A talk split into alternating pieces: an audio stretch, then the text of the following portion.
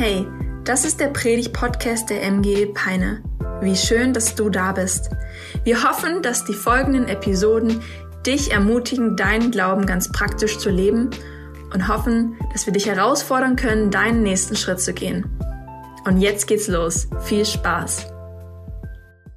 Einen wunderschönen guten Morgen. Ja, es ist mir wirklich auch eine Freude, hier zu sein und mich einklinken zu dürfen in diese Predigtreihe Mein Herz für sein Haus. Und was für ein schöner Titel das ist. Ja? Weil das, glaube ich, doch sehr, sehr viel ausdrückt von dem, wie das Reich Gottes sein soll. Und ich, ja, ich bin ähm, hier und ähm, möchte mit euch ein Thema besprechen, das mir hier auch äh, vorgegeben wurde, worüber ich auch gerne spreche, auch wenn es nicht mein Lieblingsthema ist. Das muss ich einfach sagen, weil heute Morgen geht es um Geld. Und wer spricht schon gerne über Geld? Und jetzt hat der Prediger aber die Aufgabe, über euer Geld zu sprechen. Das macht es jetzt nicht noch einfacher. Ne? Aber ich spreche trotzdem darüber, weil ich einfach auch glaube als, als Prediger und als Bibellehrer auch das ganzheitlich zu lehren, was die Bibel uns gibt. Und ich würde heute Morgen nicht darüber sprechen, wenn die Bibel nicht darüber sprechen würde. Aber wenn wir uns dort ein bisschen ähm, mit auch beschäftigen, dann glaube ich, dass uns das helfen wird, so auch Gottes Perspektive darüber zu bekommen weil ich glaube, dass das ein Thema ist, wo ähm, Gott sich das auch genommen hat, weil er wusste, wie wichtig das Thema Geld für den Menschen ist. Ich glaube, für Gott ist Geld eben nicht so wichtig, wie es vielleicht für den Menschen ist. Und weil er weiß, wie wichtig und entscheidend und wie richtungsweisend das auch für den Menschen ist, spricht Gott auch viel in der Bibel darüber. Und ich werde aber uns ein bisschen so in diese Bibellehre mit reinnehmen. Aber ich habe auch mir vorgenommen, und das mache ich immer, wenn ich über Geld predige oder lehre, dass ich transparent auch aus meinem eigenen Leben erzähle. Ja, weil ich weiß, äh, ich rede ja um das Geldes ähm, oder ich rede über das Geld, auch das eures Geldes, aber ich möchte auch ähm, euch ein bisschen mit reinnehmen, wie ich äh, damit selber und meine Familie damit, äh, wie wir damit umgehen. Und so habe ich äh, diese Predigt genannt, das liebe Geld. Ist auch ein Wortspiel, werdet ihr gleich sehen, wenn ich dann noch ein paar Bibelverse eingehe. Aber so das liebe Geld. Und ich weiß, ähm, ich, bin, ich bin Deutscher sozusagen. Ich sehe nur nicht so aus, aber das ist der Grund, warum ich so rede. Ich bin in Deutschland geboren und aufgewachsen, bin aber habe meine Wurzeln in Korea. Aber ich weiß äh, schon so viel, so auch über Deutschland, dass man dann halt über Geld ja auch nicht redet. Ja, ist ja so ja, wie soll ich sagen, ist ja so eine Art auch Tabuthema, okay? Wo es in anderen Ländern ganz offen über Gehälter gesprochen werden. Also die sind wirklich im Internet einsehbar, was dein Nachbar verdient. Aber in Deutschland ist es dann doch eher etwas, was äh, dann auch eine gewisse Diskrepanz äh, man auch hat und äh, ein Tabuthema. Aber ich glaube, dass auch die Bibel ja, wie ich auch eingangs gesagt, ganz viel über Geld spricht. Ich habe uns mal ein paar Zahlen mitgebracht, um uns einmal mal so den Kontrast zu zeigen. Ja, wir haben zum Beispiel 200 Verse über den Glauben. Wir haben 218 Verse über Heil und Erlösung. Ja. Und wir haben sage und schreibe 2084 Verse über Geld, Finanzen und Besitztum. Schon interessant, oder? Das, daran zeigt es, wie, ja, was für, was für einen Stellenwert und auch was für eine Wichtigkeit das in der Bibel hat.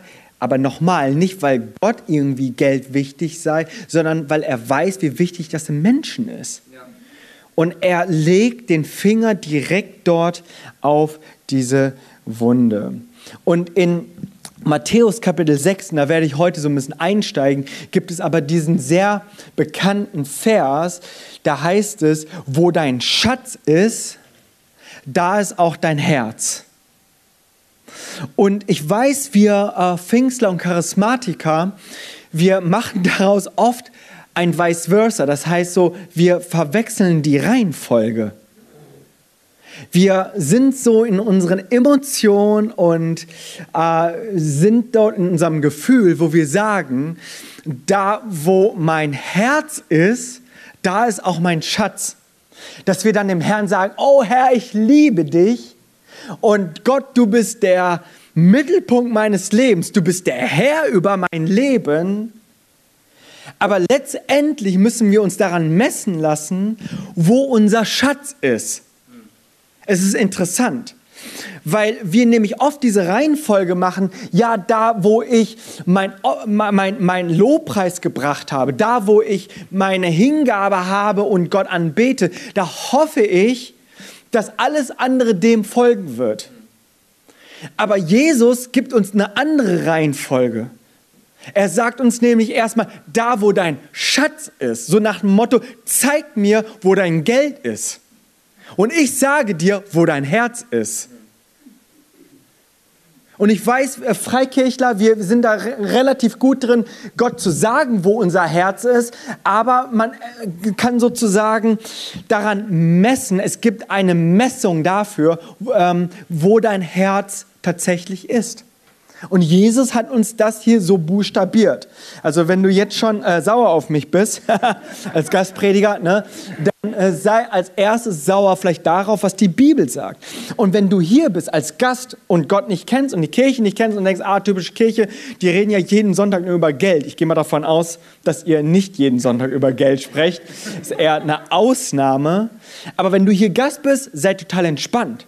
Ich spreche nämlich all zu jenen, die ihr Leben nämlich Gott schon hingegeben haben, gesagt haben, sei du der Herr meines Lebens. Haben wir hier ein paar unter uns? Ja, Amen, ja, ja. Aber ich habe festgestellt, dass wir Gott so in Bezug auf unser Heil, unser Leben anvertrauen. Aber wenn es um unser Geldbeutel geht, dann sagen wir, ah, Gott, ja, pass auf, darüber habe ich noch selber die Kontrolle, okay? Du kannst mein Leben haben, du kannst meine Ewigkeit entscheiden, aber bitte, bitte, ja, das ist Privatsache, ja. Und ich hoffe, ich hoffe, dass ich uns so ein bisschen dort so einladen und so reinbringe, uns mit diesem Thema zu beschäftigen. Wir werden heute nicht alles mit beantworten, aber lass uns doch noch mal ein ein biblisches Verhältnis nochmal finden, ein gesundes Verhältnis zum Thema Geld. Und Luther, so praktisch wie er auch war, sagte mal ganz klassisch, woran du dein Herz hängst, das ist dein Gott.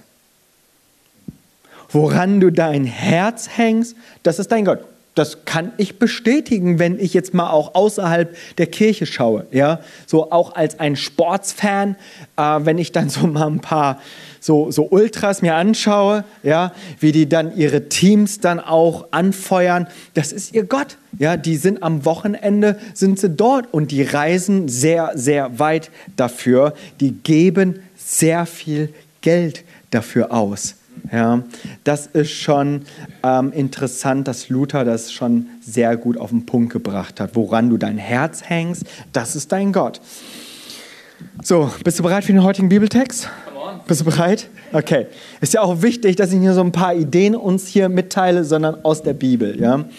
Ähm, ich äh, habe mir ein paar äh, Verse mitgebracht, so homiletisch ist das vielleicht nicht so ganz sauber. Man sagt ja auch lieber immer so nur eine, eine kurze Perikope.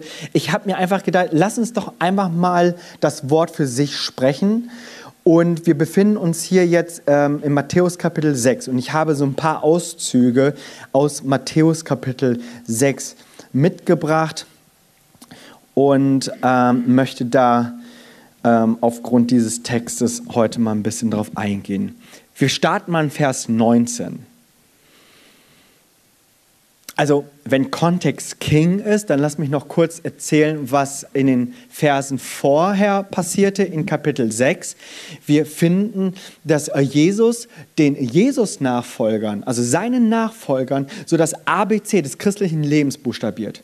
Er gibt ihnen quasi ein zweites Gesetz. Äh, es ist quasi ein neues Alphabet, was er ihnen hier auch gibt.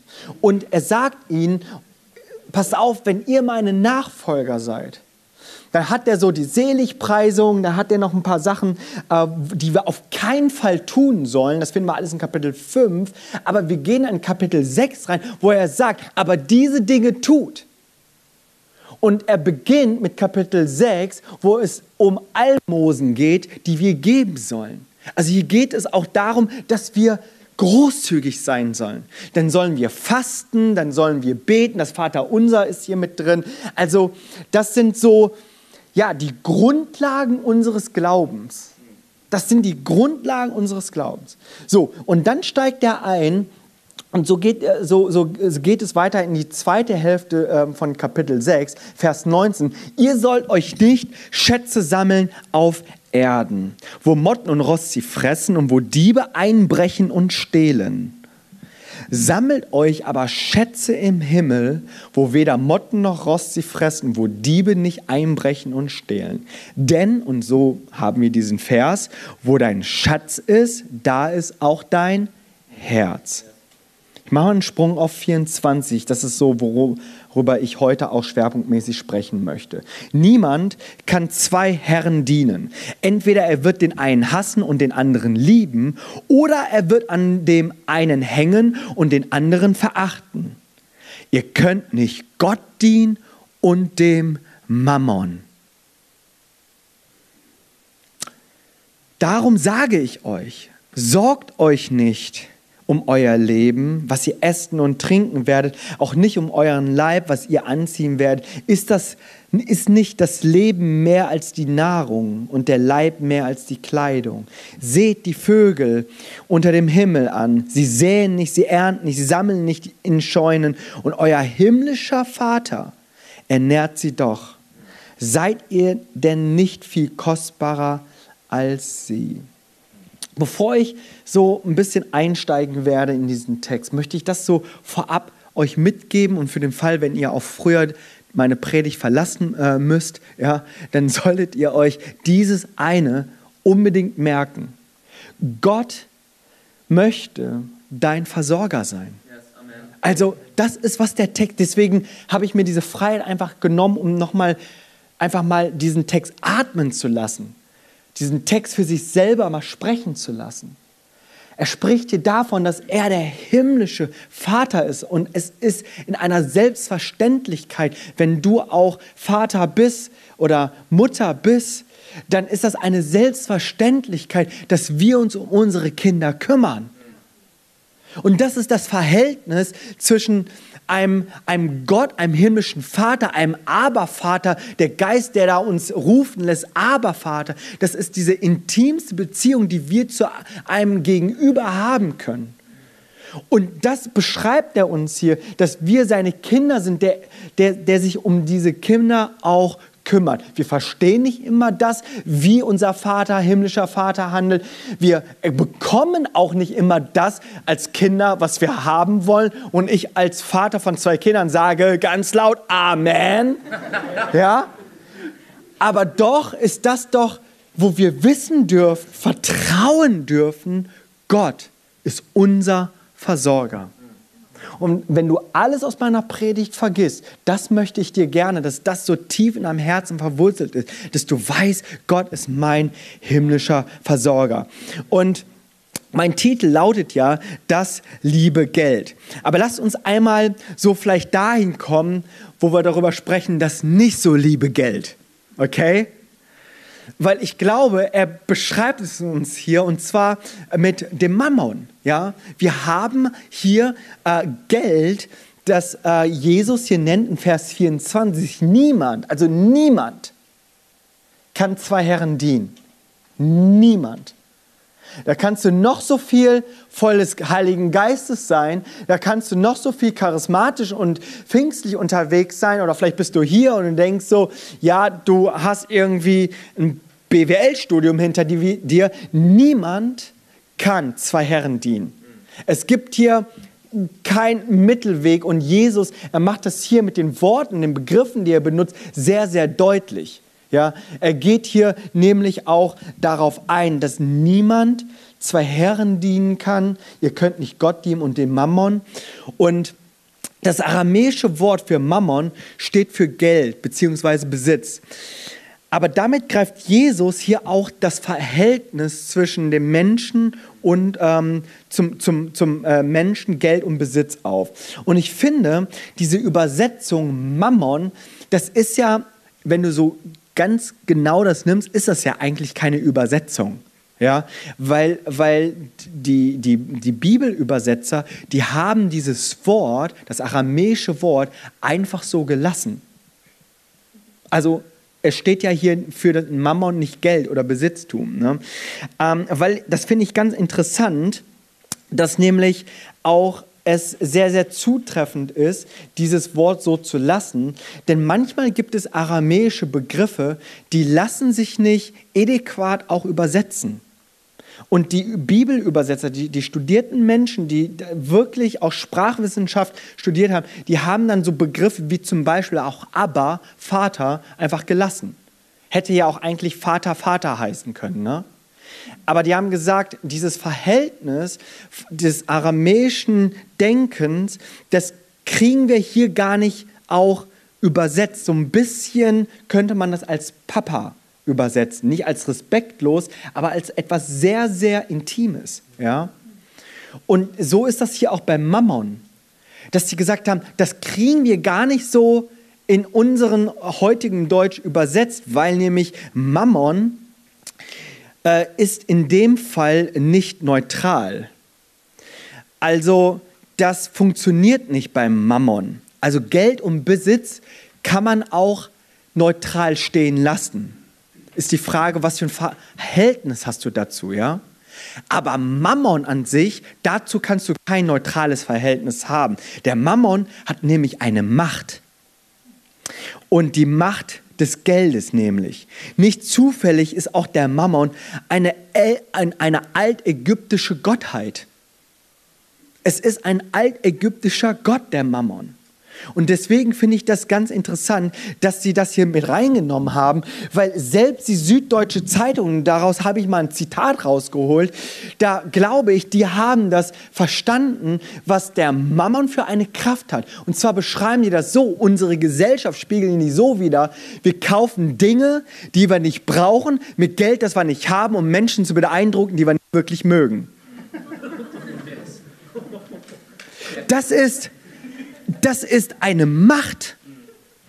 Das ist eine Macht des Geldes über den Menschen. Die, machen mit, die, die Macht des Geldes macht mit dem Menschen etwas, was du selbst nicht tun möchtest. Das ist doch das Gefährliche dran.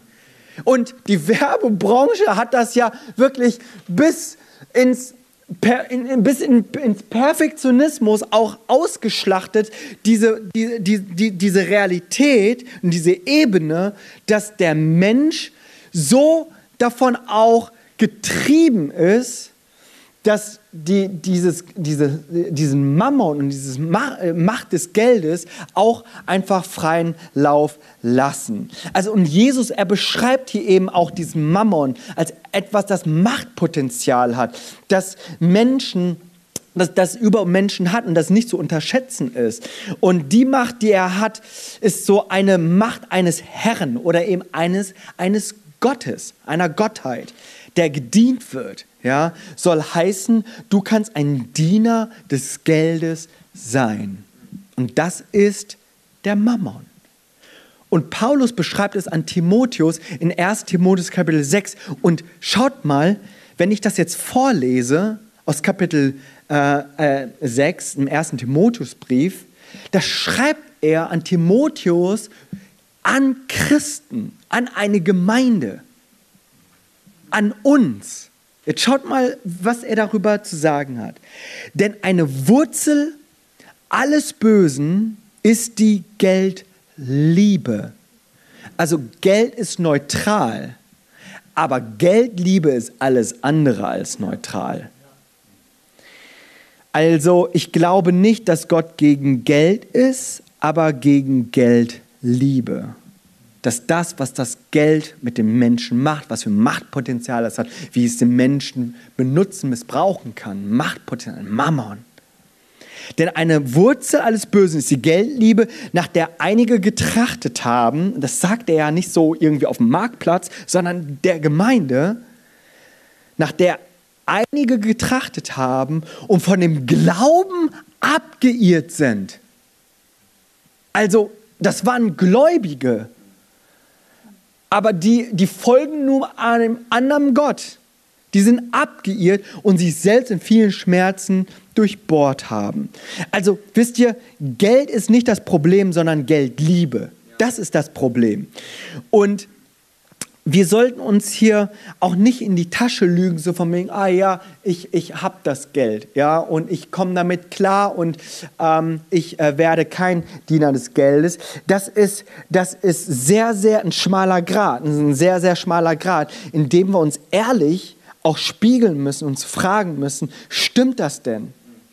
Denn wo dein Schatz ist, da ist dein Herz.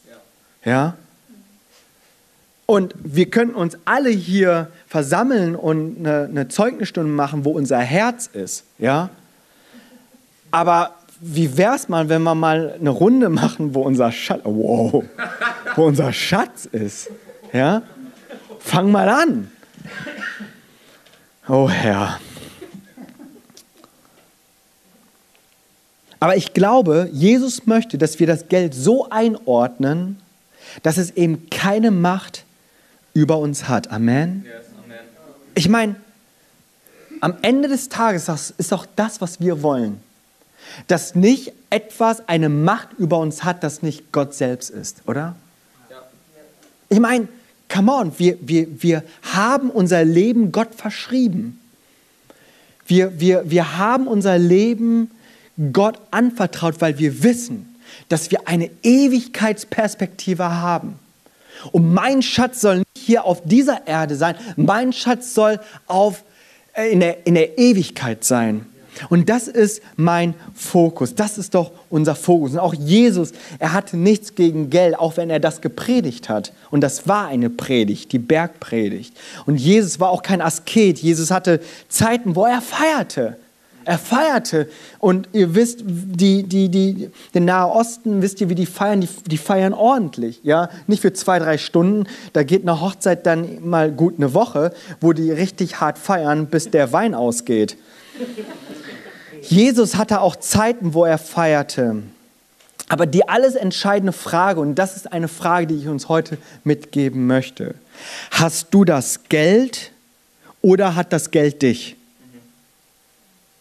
Und ich glaube, das ist so unterm Strich, was wir uns ehrlich beantworten müssen. Hast du das Geld, und das ist die Formel, die ich hier finde in Matthäus 6, hast du das Geld oder hat das Geld dich?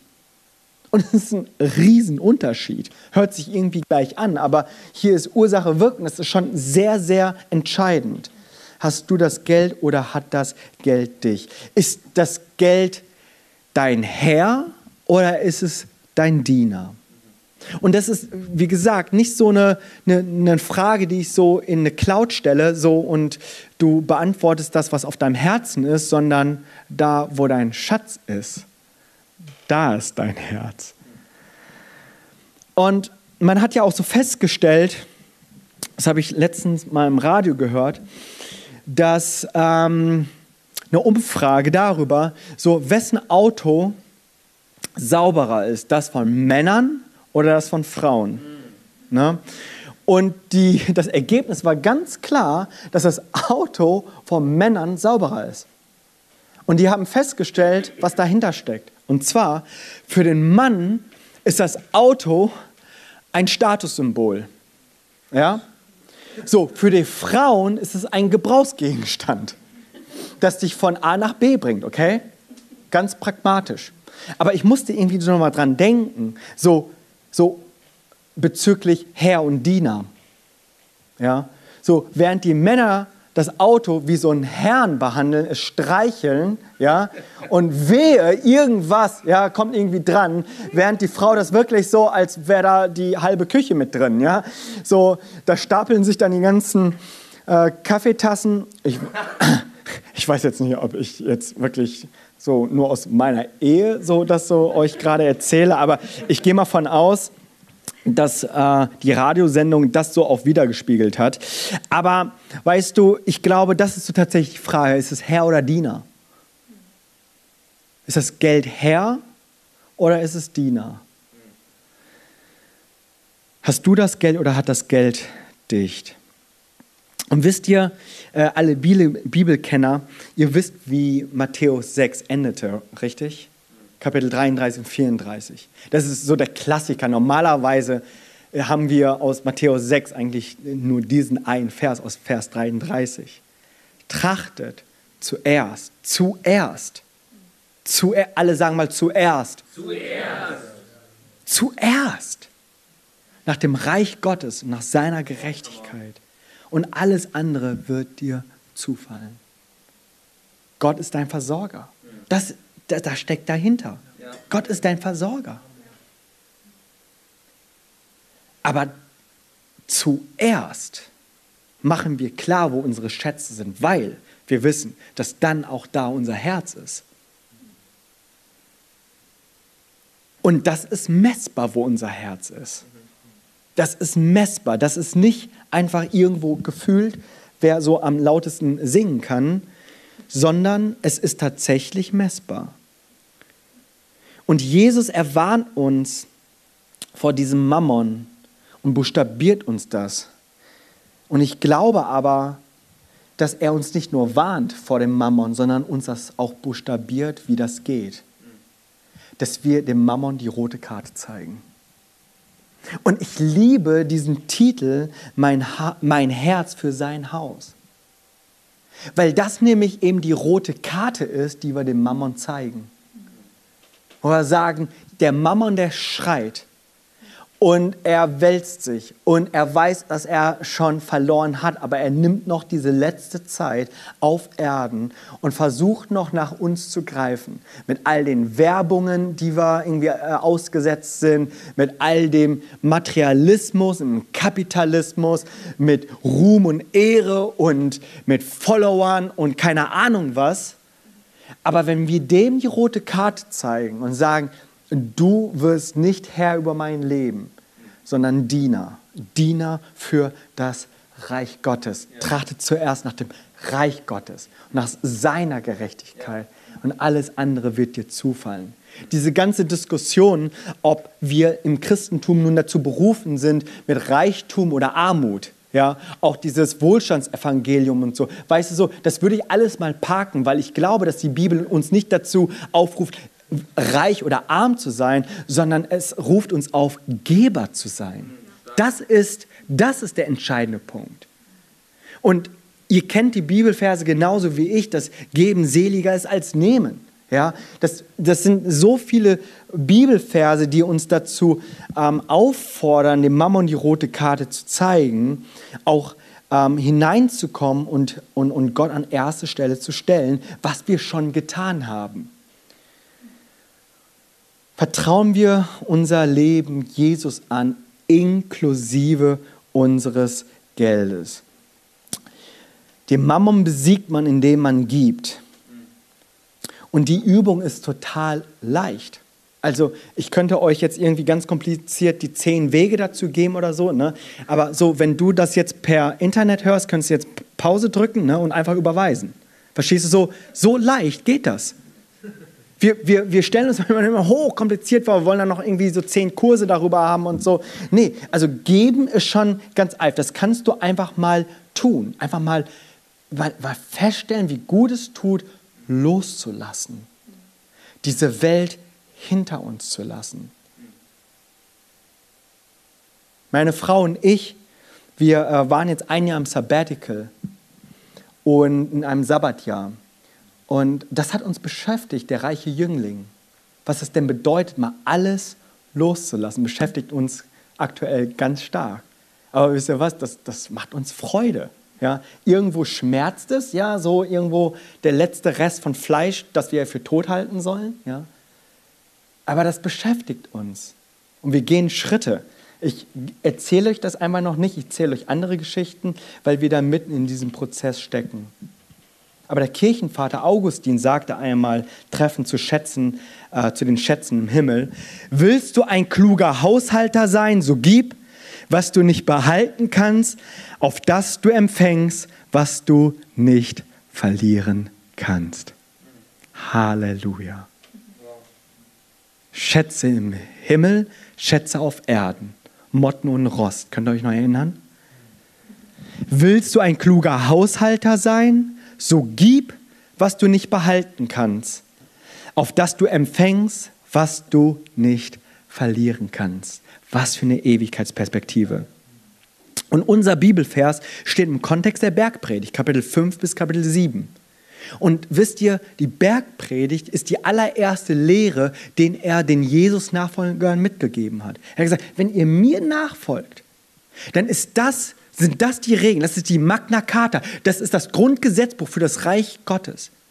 Da könnt ihr nicht irgendwie Pi mal Daumen mal so gucken, wie ihr euch danach fühlt, mir nachzufolgen, sondern hier, ich buchstabiere euch das. Folgt mir so nach. Und er bringt diese Geldlehre mittendrin in dieser Bergpredigt, in seiner allerersten Lehre. Er beruft seine zwölf Jünger. Und das ist seine allererste Lehre. Stellt euch das vor. Da ging es nicht irgendwie darum, Dämonen auszutreiben oder sonst dergleichen. Sondern er sagt ihnen, wie ihr mit Geld umgehen sollt. Und wir wissen, dass einer von den zwölf ein echt großes Problem hatte bis zum Schluss. Es ist eine Warnung auch an uns, Jesus-Nachfolgern. Und wir sollen seine, seine Lehre ernst nehmen, weil das sind keine Vorschläge, das sind Vorgaben. Und ob dir dieses Wort heute nun gefällt oder nicht, das ist, was es kostet, ein Jesus-Nachfolger zu sein. Und ich sag euch, wenn das anders wäre, ich würde uns das anders predigen, was viel lustiger wäre, ja, wo ihr alle mir hier auf die Schulter klopfen würdet, oh, danke Jimmy, ja, komm gerne wieder und so. Ja, ich weiß ganz genau, dass ihr mich danach nicht mehr hören wollt, ja. Aber für mich als Prediger, als Bibellehrer ist es doch in meiner Verantwortung, dass wir ganzheitlich auch die Bibel predigen.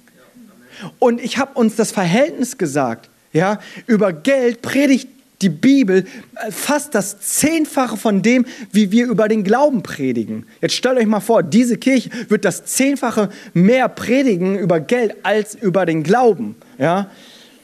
Da könnt ihr schon noch mal ganz gnädig sein, dass nur so wie eine Sonnenfinsternis mal ganz selten ein koreanischer Gastprediger hier mal auftaucht und euch über Finanzen lehrt.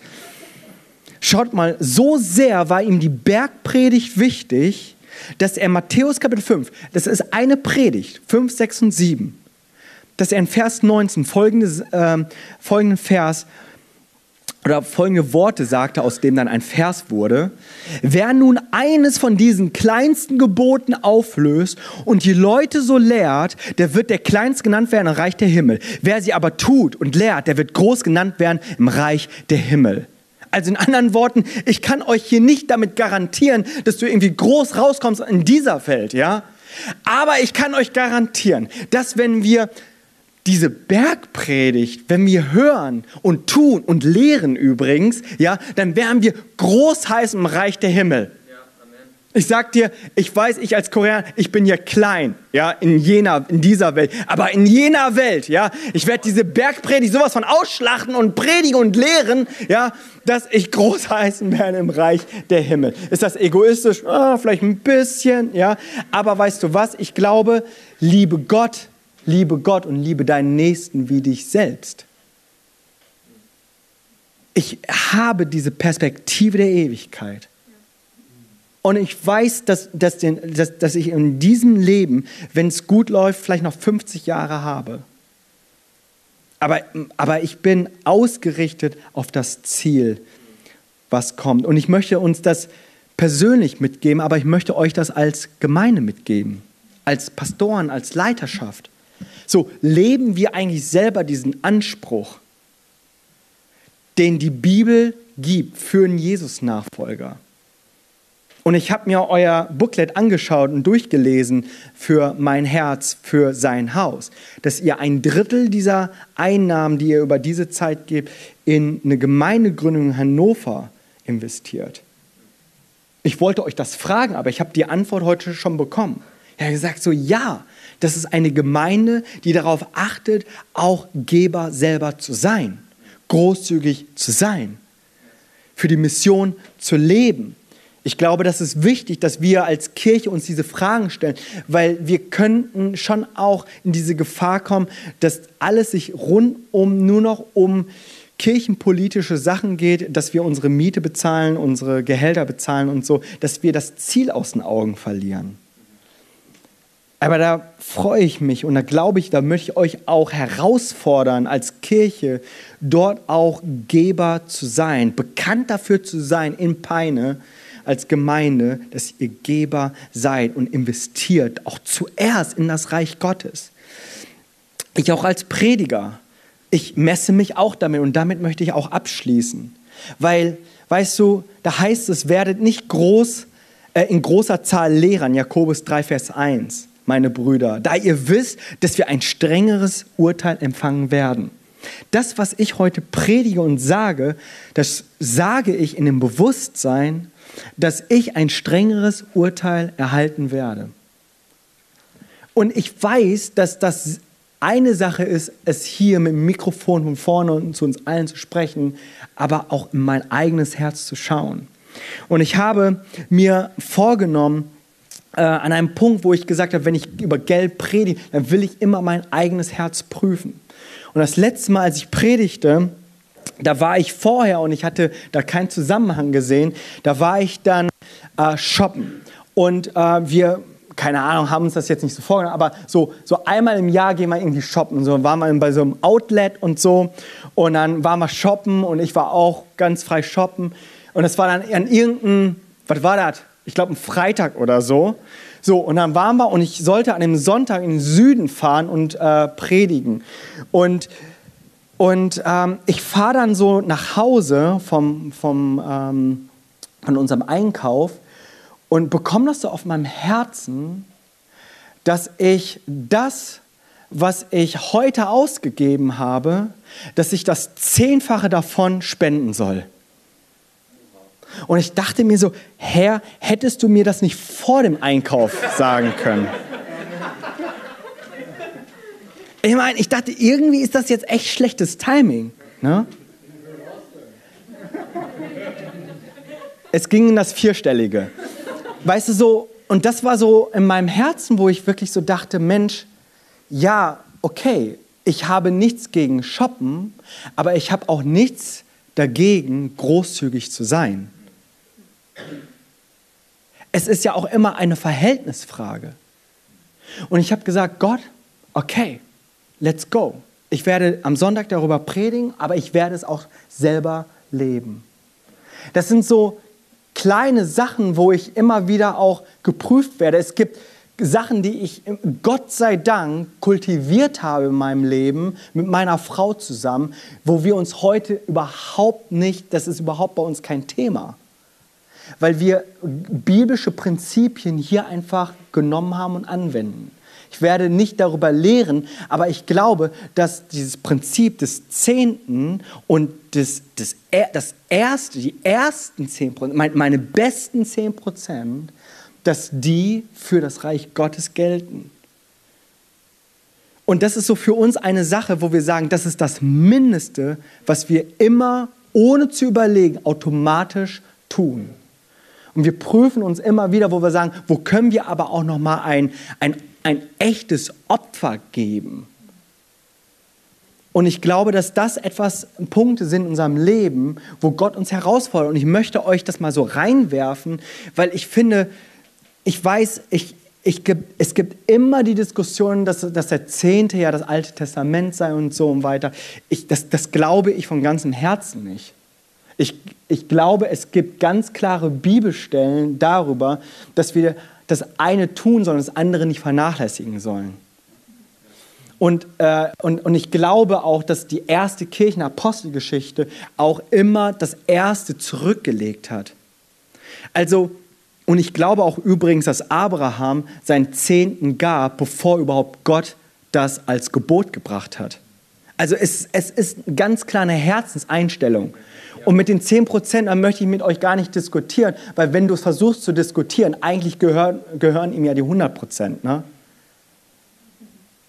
Aber weißt du, aus Gottes Gnade ja, dürfen wir 90 Prozent haben, wo er sagt, lieber 90 Prozent gesegnet als 100 Prozent nicht gesegnet. Und ich möchte dich da einladen, dass du das in deinem Herzen bewegst, was das für dich bedeutet als Jesus Nachfolger.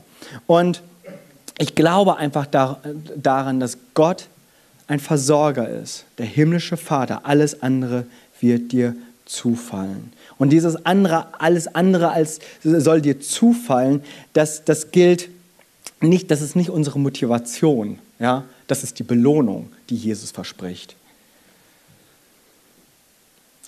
Gott liebt es zu belohnen. Er liebt dich zu versorgen. Luther, und damit schließe ich ab, hat gesagt, der Mensch muss sich dreimal bekehren. Einmal mit dem Herzen, einmal mit dem Verstand und einmal mit dem Geldbeutel. Und ich möchte, wenn du heute hier bist und ein Jesus-Nachfolger bist, dann überleg doch mal, was das bedeutet, dass sich dein Geldbeutel bekehren muss. Weißt du, mir persönlich ist es total egal, was du mit deinem Geld machst. Mir, wirklich. Was du mit deinem Leben machst, das ist dein Leben, ja. Aber ich glaube, dass da ein Segen drauf liegt, Jesus zu folgen in diesen Worten. Lass uns gemeinsam aufstehen. Ich möchte dir diese eine Frage stellen. Diese eine Frage habe ich uns mitgebracht, die du mit nach Hause nehmen kannst. Habe ich diesen Vers? Wo sind deine Schätze? Ja, wir, wir fragen normalerweise immer so, wo, wo, also wir Prediger, wir können das immer ganz gut so, wo, wo, wo, wo bist du mit deinem Herzen? Ja? Ähm, wo stehst du in deinem Herzen mit Gott? Aber ich möchte das heute mal umdrehen und dich fragen, wo sind deine Schätze? Und das ist alles messbar. Das musst du jetzt hier nicht äh, laut verkünden, sondern das kannst du mitnehmen. Das kannst du mit deinem Ehepartner nochmal besprechen. Das kannst du auch nochmal hineingehen und dich ehrlich nochmal hinterfragen. So, wo sind meine Schätze? Denn ich möchte, dass mein Herz nämlich, mein Herz folgt dem nämlich, dass, dass meine Schätze im Reich Gottes sind. Und Jesus, so möchte ich gerade beten für all jene, die sich schon gegeben haben, hingegeben haben, dir nachzufolgen, ihr Leben dir hinzugeben, dich als Herrn Gott zu haben. Und niemand von uns will hier zwei Herren dienen. Nein, niemand. Wir sind entschieden, dir nachzufolgen. Und ich bete da, wo wir reingehen und uns diese Frage stellen, wo sind meine Schätze, dass wir vielleicht ab heute ein bisschen mehr, ein bisschen mehr unsere Schätze bei dir finden. Im Reich Gottes, in deiner Kirche, in Projekte. In den Namen Jesus. Und für all jene, die heute hier zu Besuch sind, da habe ich dir gesagt, so entspann dich. Dich möchte ich aber jetzt fragen, wo du jetzt das Kleingedruckte kennst, um Jesus nachzufolgen, ihn als Herrn zu haben, möchte ich dich einladen, Jesus anzunehmen als dein Herr und Erlöser. Weißt du, weil Gott nämlich derjenige ist, wir sagen christologisch, der uns das vorgelebt hat denn so sehr hat Gott die Welt geliebt, dass er seinen einzig geborenen Sohn gab. Er gab nicht seinen Rest. Gab nicht irgendwas, er gab nicht nur irgendwas, er gab sein Bestes, seinen Sohn, einzig geborenen Sohn. Halleluja. Damit jeder, der an ihn glaubt, nicht verloren geht, sondern ewiges Leben hat. Ich möchte dich segnen, gerade jetzt. Wenn du sagst, ich, ich habe das ganze Kleingedruckte irgendwie nur zur Hälfte verstanden, aber du verstehst, dass du verloren bist ohne Gott und dass Gott dir etwas gibt, ein, ein, ein Sohn Gottes, der lebendig ist, der für deine Schuld gestorben ist am Kreuz und dir ewiges Leben gibt, dann darfst du das gerade jetzt in deinem Herzen tragen und ich möchte für dich beten. Er segne dich Gott segne dich. Ich bete, dass Ewigkeit gerade jetzt in dein Leben hineinkommt. Dass da, wo du vielleicht nicht glauben kannst, weil das so menschlich unmöglich ist, aber dass du diese Barmherzigkeit und diese Gnade gerade jetzt empfängst und dass in dir etwas gesät wird, das so groß wird dass sich das Reich Gottes ausbreitet, dass du eine Liebe für, für Gott und für die Menschen, für dich selbst findest. Jesus und wir stehen alle hier und wir stellen uns unter deinem Gehorsam, Christi. In dem Wissen, dass du der himmlische Vater bist und uns versorgst und das Beste für uns hast. In deinem heiligen Namen habe ich gebetet. Amen.